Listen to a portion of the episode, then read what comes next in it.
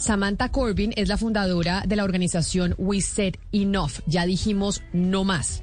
La primera ONG que se crea en medio del Me Too, de este movimiento de mujeres para decir ya no nos aguantamos que nos acosen más y que esto que antes era normal y que se permitía ya no lo vamos a permitir. Para hablar de, eso, de, esa, de esas inquietudes que tiene usted y seguramente muchos hombres, de que hoy en día no es permitido, que antes sí. Mariana, por favor, saludemos eh, a la señora Corbin. Samantha Corbin, thank you so much for being with us today. Welcome. Thank you. Thank you for having me.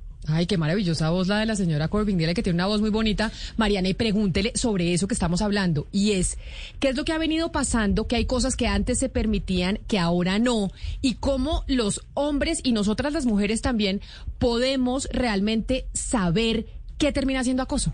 Samantha, first of all, my colleagues here say you have a beautiful voice. Um, so again, thank you. Thank you.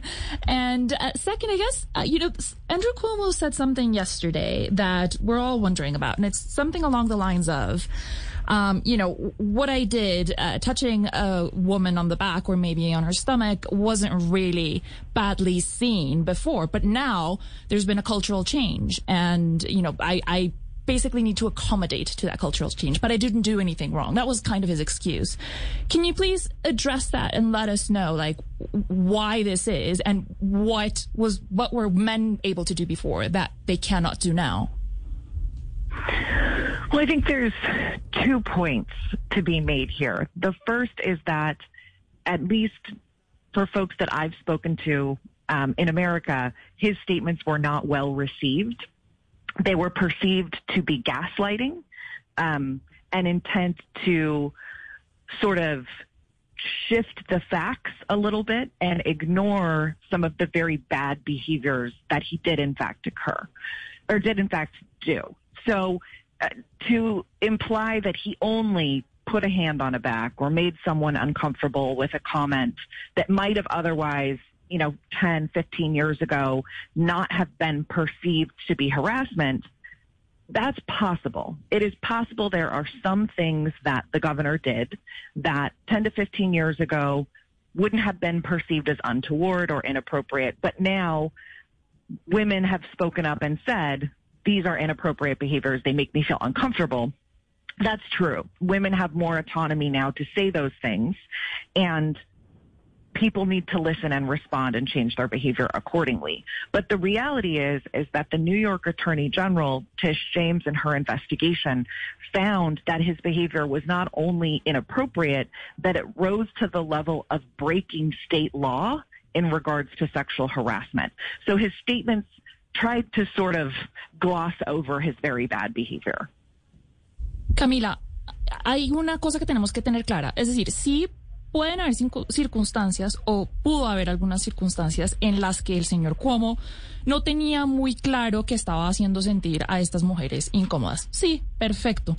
Pero la verdad es que el reporte que hizo la fiscal de Tisha James revela que el señor tenía comportamientos que violaban la ley estatal de Nueva York y que eso, entonces que esto es como una excusa, dice él más o menos que tiene, ella lo llama gaslighting, que más o menos pone eh, el humo eh, para que nadie vea claramente lo que está pasando, para tratar de confundirnos, pero que claramente este señor tuvo unos comportamientos que eran inapropiados, aún en un contexto cultural distinto, un contexto cultural desde hace 15 años, que pues era mucho más permisivo que el que tenemos ahora.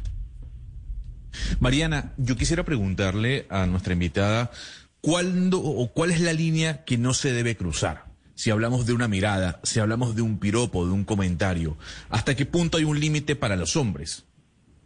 Samantha, I guess what my colleague is asking is if you could be more specific about what line you're not supposed to cross as a man, and in this case, Andrew Cuomo. Uh, you know, is it just a look? Is it a slight touch? Is it, uh, you know, this, I don't know, commentary or something of the sort? What are you not supposed to do? What is unacceptable?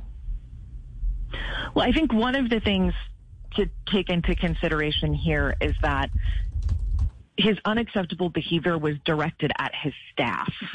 So we're not talking about a scenario where perhaps you're in a restaurant or a bar or at a concert and you see a woman that you think is attractive and you want to approach her or make a comment. We're not talking about comments amongst friends. And and certainly it's it's still appropriate and we wouldn't want a situation in which people could not express interest in each other, ask each other out, compliment each other. And you know, if the response from a woman comes back that no, I'm not interested, then that's where that conversation should end.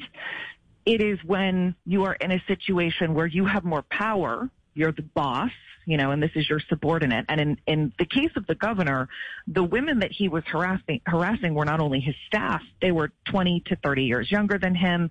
They did not have the resources or the power to say, I'm uncomfortable with you hitting on me, with you making comments about my body, with you trying to touch me or kiss me.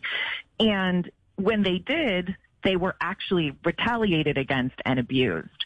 So I think it's important to distinguish and, and differentiate from a non-working relationship where there is not a power dynamic between a boss and an employee as there was here, and someone's just engaging in flirting or complimenting or asking someone out those are all normal, appropriate behaviors. And we would want people to be able to do that and, and women also to be able to decline and have their wishes respected. But in this situation, those behaviors were occurring in an inappropriate place. It's not, it's not actually legal to treat your staff that way here. And then when women spoke out, they were punished for speaking out and standing up for themselves. So it's, it's the, the environment matters. The relationship between the man and the woman matters. Is it a boss? Is it a friend? Is it a stranger? And when it is a boss and that boss retaliates against someone who's not responsive to a sexual comment or uh, some sort of touch, then that does rise to the level of something that could potentially be illegal, which is what happened here.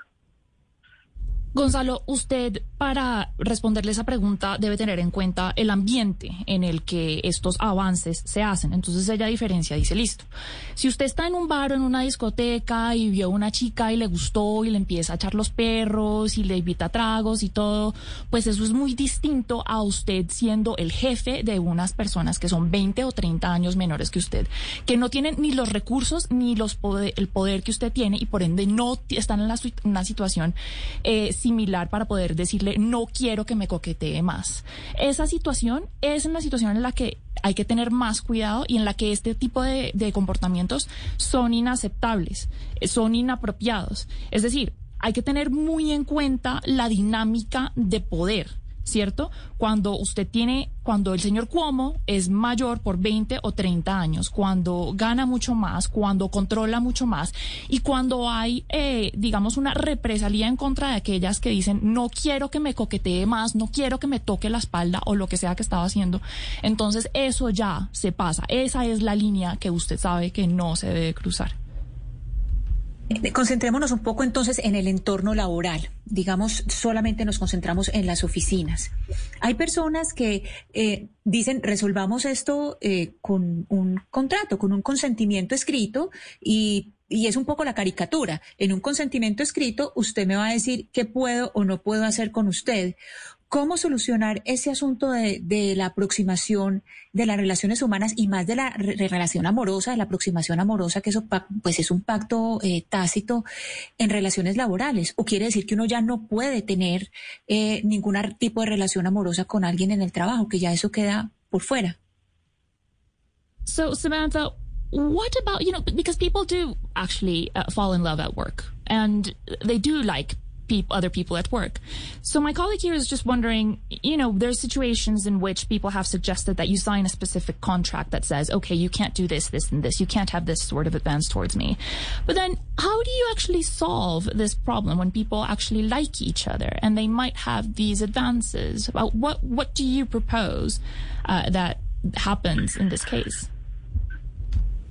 Well, those can be complicated scenarios, but I do know, for example, here in California, I'm a registered lobbyist, which means part of my job is to work with our elected officials and um, advocate for certain issues and causes um, with them as they make laws. If I was to try to date a legislator here or a legislator was to try to date me, we would legally have to disclose that. There's there's an actual oversight body within the le- legislature, and we would have to let them know that we are planning to date one another. And so it can make things more complicated in those scenarios because you have to decide kind of quickly, are you serious enough that you really want to date each other? But when you're talking about those type of scenarios in a, in a work environment and especially in a political one where the focus is, is to be a public servant, you know, you're, you're not there to date. You're there to, you're elected to serve your constituents and, and especially in a time right now like a pandemic, that's what people want to see their elected officials do. And so in my opinion, and it's not the same in every state and every environment, but especially in politics, if you're going to engage in dating in the workplace at that level, right, between a boss and a subordinate or an elected official and someone who's petitioning that elected official, those are things that should be disclosed. And then people understand in the workplace and you don't have accusations of favoritism or nepotism or other inappropriateness and and it eliminates some of the legal worries because you've um, you've indicated that these two people are obviously you know consenting to date each other. So that way, if it goes poorly, one of the partners can't come back and say, "Oh, I was." I was har- this is workplace harassment because no, you willingly engaged in this behavior. And so my opinion is that in particular in politics, you should have oversight agencies where these things are disclosed and discussed. Um, again, because you're there with taxpayer dollars to do the work of the people. In other workplaces, HR, human resources departments that manage staff, they may treat it differently. Although I'm aware even of friends who work in restaurants here where a manager and another manager, you know, wanted to date one another and they were still required by their HR to disclose that um, because they wanted to protect the company from the liability of a workplace harassment situation. So as an employer, I would want that disclosed to protect myself from being sued mm-hmm. for not protecting my employees um, and, and to create an atmosphere where people are open and honest and it's very clear when people are consenting to a relationship. I see. Ana Cristina, esas son situaciones definitivamente muy complicadas y eh, ella nos dice que en su opinión ese tipo de relaciones siempre deben ser divulgadas. Nos pone su ejemplo. Ella hace lobbying en California y si ella fuera eh, a salir con un senador del estado de California, pues lo primero que tienen que hacer es divulgar que están saliendo porque eso puede generar un conflicto de interés y eso pues... Eh, pues cuando usted es un, un servidor público, usted está en la obligación de decir qué intereses están como dentro de su esfera de influencia. Ahora, eh, esto también eh, pasa, por ejemplo, eh, es importante hacer este tipo de cosas, por ejemplo, si usted está saliendo con su jefe, por de nuevo, porque hay esta relación de poder y porque es una manera de evitar el favoritismo, ¿sí me entiendes? Es una manera de simplemente decir, listo, yo estoy saliendo con ella, yo lo divulgo y pues yo digo esto porque no quiero que quede claro que eh, pues yo la favorezco a ella por alguna u otra razón. Entonces, eh, ese tipo de cosas es importante. También es importante para las empresas eh, protegerse contra demandas, porque si usted divulga que tiene una relación con otro empleado o con su jefe, pues el día de mañana eh, usted o su jefe no pueden venir a decir, oiga, es que a mí me abusó y yo estuve en una relación en la que me acosó. Mariana, por favor, pregúntele a la invitada si a ella le parece que el señor Cuomo debería terminar en la cárcel por lo que hizo. Y pregúnteselo en el marco de lo que acaba de suceder con el señor Bill Cosby, que básicamente pues la justicia decidió dejarlo libre y esa fue al final una estocada mortal un poco para el proceso, pues para todo el movimiento MeToo. Esto lo revive, sin embargo, hay muchas mujeres que están diciendo que la renuncia y la responsabilidad política del señor Como no es suficiente y que él necesita irse para la cárcel. Pregúntele a la invitada, por favor, si estaría de acuerdo con que el señor Como debería terminar pues tras las rejas por esto. Samantha, we're wondering if you believe that Mr. Cuomo, Cuomo should be imprisoned because of what he did to these women. Um, and we ask also because we've seen what happened with Bill Cosby. He's uh, free. He's a free man right now, even though he did abuse other women. And we're wondering if that case is relevant to what is happening with Mr. Cuomo, and if if you believe that there is a case here for him to be uh, for him to be uh, to pay a prison sentence. That's an interesting question. When it comes to Bill Cosby, his behavior, he was accused and found guilty of drugging and raping women when they were unconscious. So not, you know, asking them out when they and persisting to harass them after they'd said no. Not a kiss on the cheek or a hand on the back. Um, or or a long embrace, right? We're talking about he he drugged and raped them, and and unfortunately, the reason he's out of prison today is because our legal system requires due process, which means that you have a right to a certain process that is fair and transparent, and you can't be retried for the same crimes again. And so, unfortunately, the prosecutors for the Bill Cosby case made mistakes that were unfair legally. So he was, um, he's been released because his trial was unfair from a procedural matter, not because he did not rape these women, which is very upsetting to victims here in America to see. So that's a very different situation. In terms of Mr. Cuomo's behavior, the New York Attorney General did indicate in her report that his behavior bordered on criminal level sexual harassment. Um, however, the scale and scope, so far as we know right now, does not come anywhere near drugging or raping women.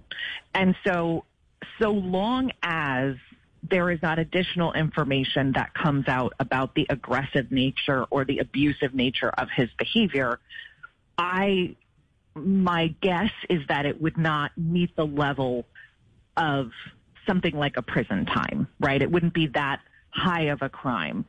It, what it does do is beg the question, if you are breaking these type of laws and harassing women while you're supposed to be governing the state, are you fit to be governing the state?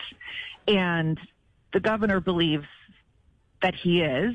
However, um, the president, the Speaker of the House, Nancy Pelosi, many others believe that his behavior means he should not be in the position of power that he's in, and they've asked him to resign, and that's what he's doing. Um, so I, I would be surprised uh, unless new information that we don't currently know comes out if he saw jail time for this. Um, but I wouldn't be surprised if he was sued by these women who he harassed. Ok, Valeria. Entonces, es una pregunta muy interesante porque son casos al fin y al cabo distintos. Eh, cuando se trata de Bill Cosby, él violó a estas mujeres, las drogó. Eh, y lo hizo mientras ellas estaban inconscientes, ¿cierto? El gobernador Cuomo lo que, lo que hacía era, por ejemplo, invitarlas a salir eh, constantemente y era eh, un tipo de acoso. Eh, pero es un tipo de, crimen distinto. Ahora, la razón por la cual Bill Cosby no fue, no está en la cárcel en este momento es porque los fiscales cometieron un error. Es un error de, del proceso como de cómo se llevó el juicio. Entonces, debido a ese error, fue que un juez determinó que él podía estar libre. Ahora, el comportamiento del señor eh, Cuomo, eh, digamos que en, en, este reporte de Leticia James, eh, se acercaba, eh, estaba bordeando ya eh, eh, el acoso sexual. Es decir, sí es un comportamiento eh, criminal, pero la escala no se acerca o se asemeja a lo que hizo el señor Bill Cosby. Ahora, lo que también hay que entender es que la, pregunta, la cuestión en este momento es si este gobernador que hace este tipo de cosas está en las condiciones para gobernar un Estado.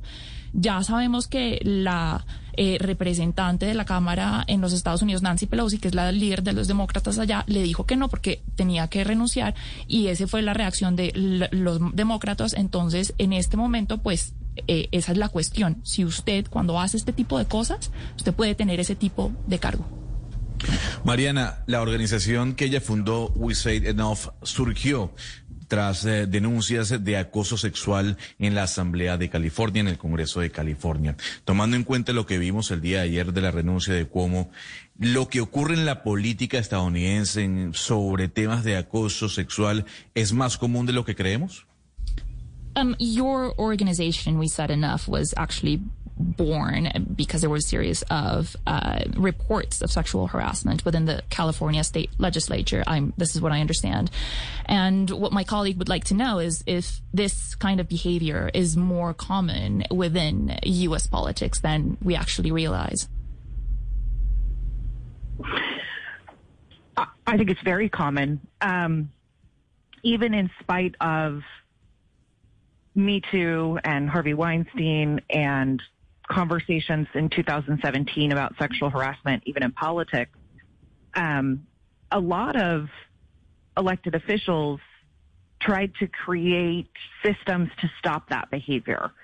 And for an example, Andrew Cuomo himself a few years ago launched an initiative within the state of New York to quote unquote eliminate sexual harassment in politics, as did Mayor Garcetti in LA is another example. We, our legislature here, built a system for reporting and establishing resolution of these issues. And in spite of that, of course, Andrew Cuomo himself has been found guilty of harassment. Mayor Garcetti is currently in court. He's being sued for um, covering up sexual harassment of one of his key advisors in his own office. And our legislature continues here in California to have incidences, including one right now. There's an ongoing lawsuit where legislators are harassing their staff. It it happens with regularity, um, and it is not every legislator, but it's a situation where there's not much accountability for them. If you look at Governor Cuomo, there's no one above Governor Cuomo. The reason that the New York Attorney General had to step in and do an investigation is because no one else at all had the authority to do it. So what we lack and continue to lack are independent outside entities who can do these type of investigations, provide training, provide counseling, and advise on what should happen next so far as the public's concerned. Because if you have a, an elected official that's behaving very badly, and this does happen, and I believe it happens often, if the public doesn't know, they can't take action. So they'll continue electing this person back into office without that knowledge. And at a minimum, the public should know if their elected representatives are, instead of spending their time working for their voters and their constituents, are harassing and abusing the people that they work with. Um, Gonzalo, es muy común, pasa con bastante frecuencia. Eh, así hayamos visto el Me Too, el tema con Harvey Weinstein, las conversaciones que vimos en el 2017 en torno al acoso sexual en la política en Estados Unidos. La verdad es que hay muchos casos de eh, oficiales públicos electos, además, que eh, continúan acosando a las mujeres. Le da un ejemplo. Por ejemplo, una iniciativa en Nueva York por Cuomo mismo y otra en eh, California por el alcalde Garcetti de Los Ángeles, que eh, buscaba combatir esto, el acoso sexual. A pesar de eso, fue Andrew Cuomo mismo el que fue encontrado culpable de acoso sexual en este, momento, en este momento, en el, en el reporte que vimos. Y Garcetti también, él cubrió un escándalo de uno de sus asesores que estaba en la misma eh, tónica. Entonces, lo que ella dice también es que eh, el problema es que no hay eh, instituciones, entidades, mejor dicho, independientes que puedan hacer este tipo de investigaciones eh, o que puedan aconsejar a las víctimas si este tipo de cosas pasan. Y este tipo de entidades son muy importantes porque los eh, votantes, los electores, tienen todo el derecho a saber si aquellos que ellos eligen están haciendo su trabajo o van allá a acosar a la gente, a las mujeres. Mariana, dígale a la señora Corbyn que muchas gracias por, eh, por atendernos, por estar con nosotros y darnos esta explicación de cómo ha cambiado la cultura, pero haciéndole una última pregunta y es, ¿ella cree que con esta renuncia del gobernador Cuomo, este tipo de cosas van a cambiar en la política? Es decir, cuando un político le toca renunciar por esas denuncias de acoso sexual, ¿eso hace que otros hombres se lo piensen dos veces cuando vayan a hacer lo mismo? So, uh, Samantha, one last question for you. Um, you know, with Cuomo's uh, resignation, do you believe this kind of sets a precedent so that things can change from now on? Do you believe that from now on, when a politician, uh, you know, believes that they can touch someone on the back or on the stomach or sexually harass uh, a woman, do you believe they'll think it twice, or do you believe they'll hesitate before doing that just because of this, what we've seen with Mr. Cuomo? I think if we've seen anything with Mr. Cuomo, what we have seen is him um, lie and excuse very bad behavior repeatedly and refuse to take accountability for it, refuse to genuinely apologize to the people that he's harmed, refuse to make amends for his voters, and he is only leaving now because the president of the United States had to call for his resignation and there are likely votes enough to impeach him. I suspect that in a year or two, if the press dies down, Governor Cuomo will attempt to run for another elected office. So I do not think that when someone is committed to that behavior, when they are unapologetic and possibly in this case narcissistic, I don't think that behavior is going to change. I do think that for the majority of people who don't have those personality traits, they are more thoughtful and have been increasingly thoughtful about how they approach people in the political workplace. Um, and that does make a difference. It has made a difference in some offices and with some elected officials. But in the case of Andrew Cuomo, I wouldn't count him out at all. I maybe we'll be talking in two years again if he's running for Senate or some other seat, but I fully expect he will try to make a comeback. Thank you, Samantha, so much for your help. Thank you. ¿Qué nos dijo al final, Mariana, sobre eso de si va a cambiar? Porque la noticia es tan importante a nivel internacional porque un político que tiene semejante repercusión le tocó renunciar a su cargo. Por eso. Y como ya dice, en la política norteamericana esto es súper común, pero eso pasa también en la política colombiana, Ah, en seguro. donde hay muchos servidores públicos que aprovechándose de su poder, que dicen no me van a hacer nada porque yo tengo el poder, pues terminan acosando a las mujeres que trabajan con ellos. Sí, exactamente. Pero sabe que Camila, ella no cree que en el caso de Cuomo pase mucho. Y le explico por qué. Porque ella ve unos rasgos en su personalidad que eh, ella sospecha que pueden ser casi de un narcisista. Es decir, él, lo hemos visto mentir, lo hemos visto eh, crear estas excusas, eh, lo hemos visto eh, rehusándose a pedirle perdón a las víctimas, a sus votantes, a los que lo eligieron, a las personas que a le debe más o menos el puesto y que tiene un deber para con ellos. Eh, entonces ella cree que ese tipo de comportamiento revela en que, listo, él se va a retirar, pero el próximo año él va a volver a, a lanzarse a la, a la gobernación.